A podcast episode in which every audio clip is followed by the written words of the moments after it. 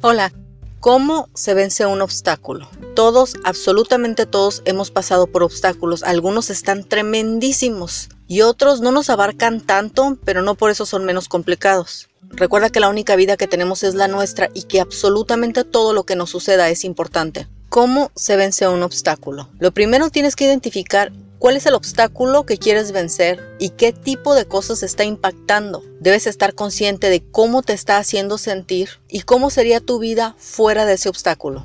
El ejemplo más grande de obstáculo que tengo es cuando padecía agorafobia. Tremendo obstáculo, ¿eh? Prácticamente se llevó el 90% de mi vida. Solo tenía la esperanza de que un día todo se iba a terminar, yo iba a ser libre y por lo tanto iba a recuperar mi vida. El obstáculo era que padecía agorafobia. ¿Qué lo componía? No podía salir a lugares públicos, me sentía absoluta incómoda hasta en lugares cerrados, donde me pudiera encontrar algún conocido o simplemente estar cerca de personas.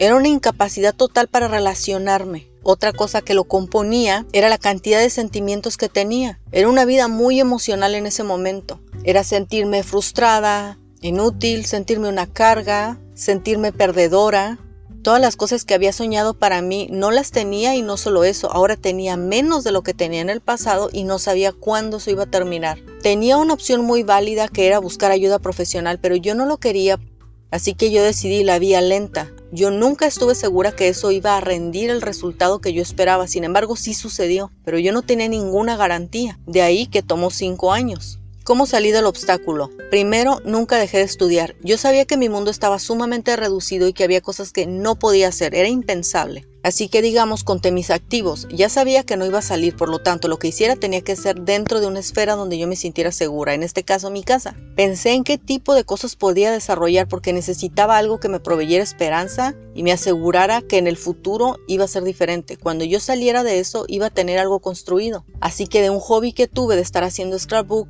Levanté un negocio de tarjetas. Me dediqué a estudiar acerca de las técnicas, empecé a ver qué tipo de materiales necesitaba, a tratar de armar un catálogo y cuando tuve las fuerzas suficientes debido a la presión, lo que hice fue utilizar otro recurso, pedirle a alguien que me ayudara. En este caso mi mamá fue la que me acompañó a las tiendas a tratar de vender las tarjetas. Eso fue lo que marcó absolutamente la diferencia. Todos vamos a tener obstáculos y muchos de ellos no vamos a tener idea ni siquiera de cómo resolverlos. A veces decidimos no buscar ayuda porque tememos lo que pueda suceder. Y en un caso como esos, lo mejor que puedes hacer es identificar tu situación y qué tipo de cosas puedes comenzar a mover a fin de generar un cambio. Hay cosas que seguramente, dado el obstáculo, van a estar fuera de tu alcance, pero estoy hablando de los movimientos simples que puedes hacer para comenzar a mover la perspectiva y comenzarte de hacer de herramientas que te prometan que el día de mañana va a ser mejor que hoy. Así que un obstáculo se vence primero en una pequeña auditoría de la situación, de los recursos y los activos que tienes, con qué cosas cuentas en este momento para generar un cambio y de qué otra ayuda te puedes valer que te provea un soporte. Puede ser una amistad, un grupo de estudio, un grupo de Facebook. Identifica qué tipo de cosas están a tu alcance. ¿Cuáles son aquellos pequeños movimientos que puedes hacer para comenzar a salir? Estas son las tácticas. Cuando yo comencé a hacer scrapbook, no me imaginé que podía terminar vendiendo invitaciones. Simplemente hice scrapbook. Cuando del scrapbook me pasé a hacer tarjetas, ya sabía que había un camino por el cual yo podía seguir. Esa es nuestra estrategia. Estás en un punto hacia dónde quieres llegar y todo lo que hay en medio van a ser las tácticas, los pequeños pasos que vas a elaborar a fin de llegar hasta la meta. Muy importante identificar tres cosas en dónde estás parada, hacia dónde quieres llegar y qué tipos de esfuerzos pequeños, si no puedes hacerlos grandes aún, son los que tienes que comenzar a poner en acción.